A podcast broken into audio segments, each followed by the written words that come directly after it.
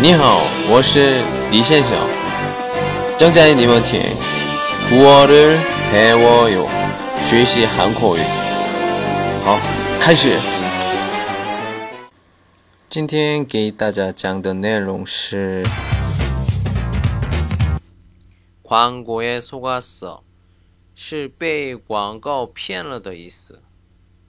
比如明星代言的减肥广告， 并不是所有的减肥产品都有效果。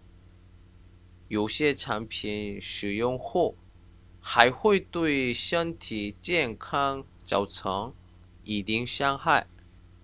爱美的女生一定要健康减肥哦。